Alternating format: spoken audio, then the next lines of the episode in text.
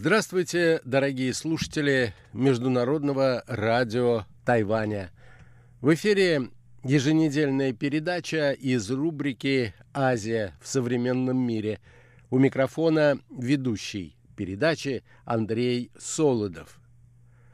Уже месяц продолжается война на Южном Кавказе.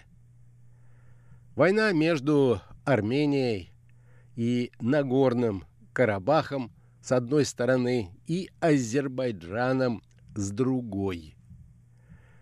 Гибнут люди, гибнут военнослужащие, десятки, если не сотни. Уничтожены десятки, если не сотни танков и другой военной техники с обеих сторон.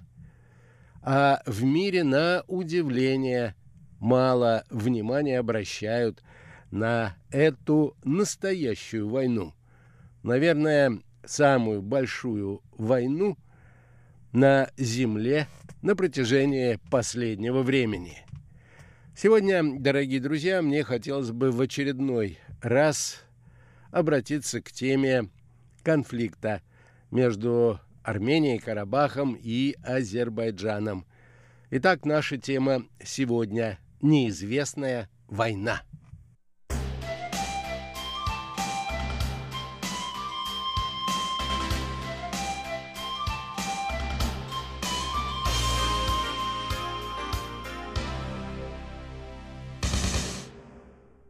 На переговорах по урегулированию Карабахского конфликта, прошедших на днях в Вашингтоне, повторилась ситуация, похожая на то, что случилось во время переговоров в Москве 9 октября нынешнего года, когда министр иностранных дел России Лавров по очереди встретился с руководителями министерств иностранных дел Армении и Азербайджана и обсудил с ними возможность перемирия. Президент Соединенных Штатов Дональд Трамп после Вашингтонских переговоров заявил об очень хорошем прогрессе. Однако в средства массовой информации просочились и другие оценки встречи. Усилившиеся же взаимные обстрелы между Азербайджаном и непризнанной Нагорно-Карабахской республикой свидетельствуют о том, что дипломатические способы решения этого регионального конфликта, похоже, почти совсем исчерпали себя. Мы ведем переговоры с Арменией. У нас очень хорошие отношения с ними. И они очень хорошие люди. Они так целеустремленны. Они невероятные люди. Такое заявление в присущей ему характерной манере сделал американский президент Дональд Трамп по итогам переговоров в Вашингтоне – и напомнил, что в Соединенных Штатах существует активная армянская диаспора. При этом об азербайджанцах он не сказал ни слова, несмотря на то, что представители Баку также присутствовали на переговорах. Сам же государственный секретарь Соединенных Штатов Майкл Помпео ограничился призывом прекратить огонь и приступить к предметным переговорам. Однако в средства массовой информации просочились сведения о том, что представитель Вашингтона демонстрировал особую любезность, но содержательных заявлений так и не сделал. А в это время Пока дипломаты сидели за столом переговоров, жители непризнанной Нагорно-Карабахской республики, а также мирные азербайджанские граждане прятались в бомбоубежищах от артиллерийских и воздушных обстрелов.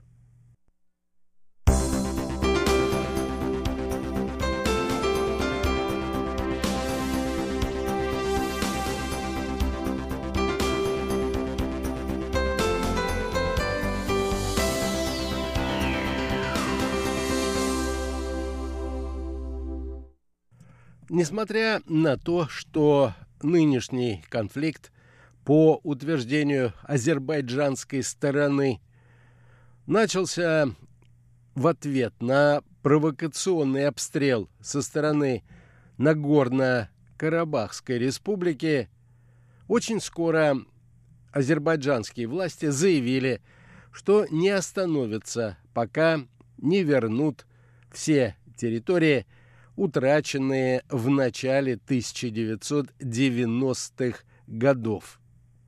При этом нужно отметить, что Баку и Ереван постоянно предлагают мировой общественности весьма противоречивую информацию о происходящем на фронтах.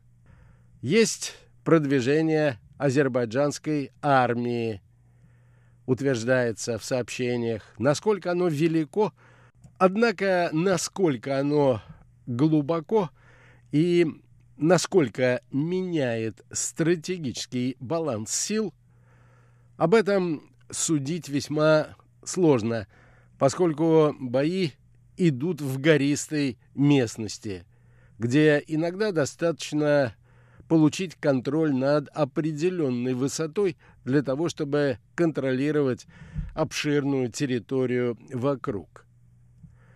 Если сопоставить информационные сообщения с обеих сторон, то можно сделать вывод, что Азербайджан действительно продвинулся вглубь территории, контролируемой Карабахом – в частности в Физулинском и Джебраильском районах и на севере в районе Тартера. Однако в средствах массовой информации официальные представители Баку заявляют о беспрецедентных успехах и утверждают, что под контроль азербайджанской армии перешли десятки населенных пунктов, в том числе и города Джебраил и Зангилан. Были опубликованы и фотографии, а также видео освобожденных территорий. Некоторые из занятых сел уже успели официально переименовать. Президент Азербайджана Алиев – заявил, что собирается лично приехать на возвращенные земли, где все якобы было разрушено и разворовано за 30 лет под армянской оккупацией. И обещают, что скоро в эти районы начнут возвращаться беженцы. Однако Армения регулярно отрицает – потерю территорий, о взятии которых рапортуют азербайджанские военные. Премьер-министр Никол Пашинян при этом признал, что армия обороны Нагорного Карабаха отступила на некоторых участках северного и южного направлений. Но чаще всего на каждый успех, объявленный Азербайджаном, находятся и предлагаются многочисленные опровержения.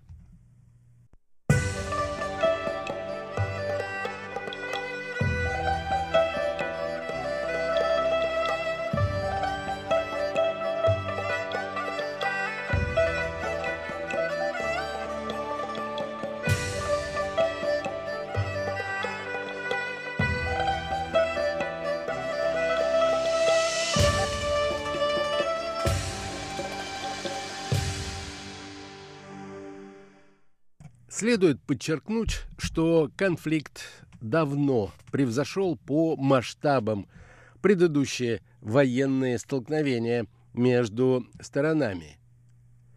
Как полагают некоторые эксперты, в частности, известный специалист по политическим вопросам Ближнего и Среднего Востока Александр Крылов, массированное наступление, которое начал Азербайджан – невозможно было провести в ответ на обстрел или какую-то провокацию.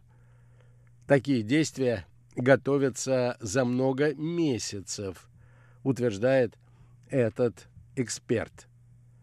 Баку начал войсковую операцию, чтобы силой решить карабахскую проблему.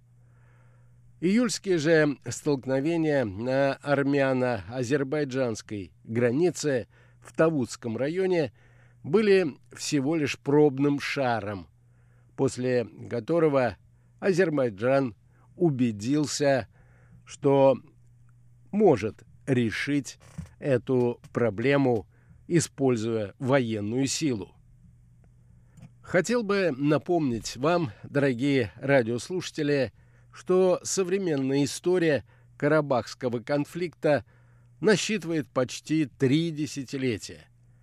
Однако история проблемы уходит глубже.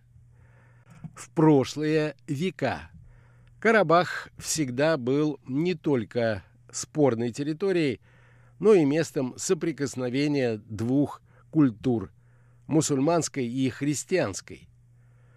На его территории располагаются древние святыни – армянской апостольской церкви, датируемые еще первыми веками нашей эры. Однако примерно в то же время Армения вместе с Арцахом была захвачена Персией. По этому региону проходила граница различных часто враждовавших между собой цивилизаций. В начале прошлого века, во время революции 1905 года в России, в регионе Карабаха, который был населен преимущественно этническими армянами, начались межэтнические и межрелигиозные столкновения между христианами и и мусульманами. После падения Российской империи в 1917 году ее бывшие части стали провозглашать независимость, и Нагорный Карабах оказался на тот момент под властью Азербайджанской Демократической Республики. Жившие там армяне подняли восстание, а столкновения на межэтнической и межрелигиозной почве продолжались в течение длительного времени. При советской власти регион оказался в составе Азербайджанской ССР на правах автономной области. Границы всех национальных республик – в тот период времени определялись по географическому признаку и не слишком учитывали особенности расселения различных этнических групп. В конце 1980-х годов, в период перестройки в СССР, армянское население, по-прежнему составлявшее большинство жителей Нагорно Карабахской автономной области активно поднимала вопрос о передаче ее в состав армянской ССР. Процесс распада Советского Союза сопровождался провозглашением Нагорного Карабаха в качестве независимого государства.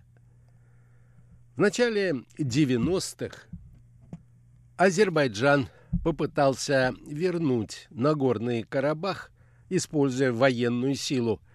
Началась война, которая шла два года.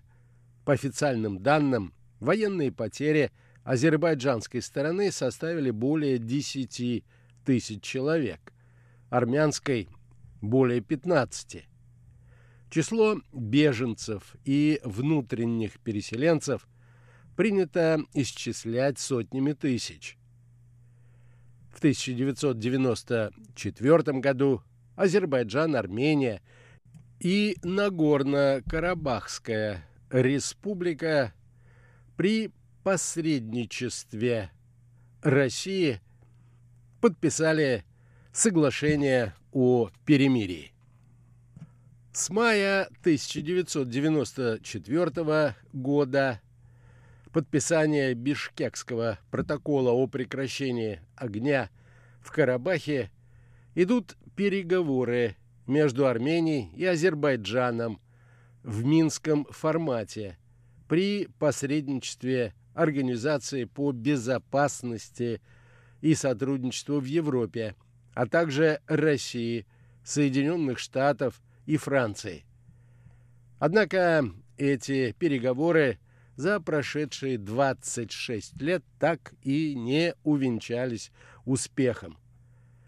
Представителей Нагорного Карабаха из них исключили в 1998 году по решению экс-президента республики Роберта Кочеряна, занявшего пост президента Армении и решившего таким образом представлять обе стороны. НКР так и не удалось вернуть обратно за стол переговоров. По итогам войны Армения получила контроль над самой Нагорно-Карабахской республикой и семью окружающими районами, так называемым поясом безопасности. Однако Азербайджан не смирился с этой потерей. В конце 2018 начале 2019 года в международных средствах массовой информации появились сведения о прогрессе в урегулировании Карабахского конфликта. На границе прекратились перестрелки. Баку и Ереван заговорили о взаимопонимании и конструктивном диалоге. И все это случилось спустя несколько месяцев после так называемой «бархатной революции» в Армении – которая привела к власти нынешнего премьер-министра этой страны Пашиняна. Однако оттепель оказалась ложной. Итак, в понедельник, 26 октября, в Карабахе провалилась уже третья за время нынешней эскалации Карабахского конфликта – перемирия между Арменией и Азербайджаном. Его заключили несколькими днями ранее, как я уже сказал, на встрече сторон в Вашингтоне при посредничестве государственного секретаря Америки Майка Помпео и лично американского президента Дональда Трампа. В очередной раз Азербайджан обвинил Армению и Карабах в обстреле своих воинских частей. Всего через 4 минуты после наступления режима прекращения огня.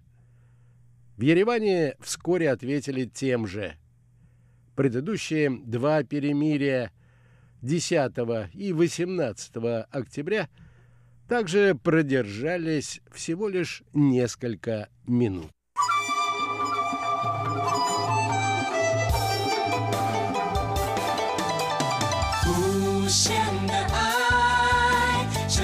世界传开。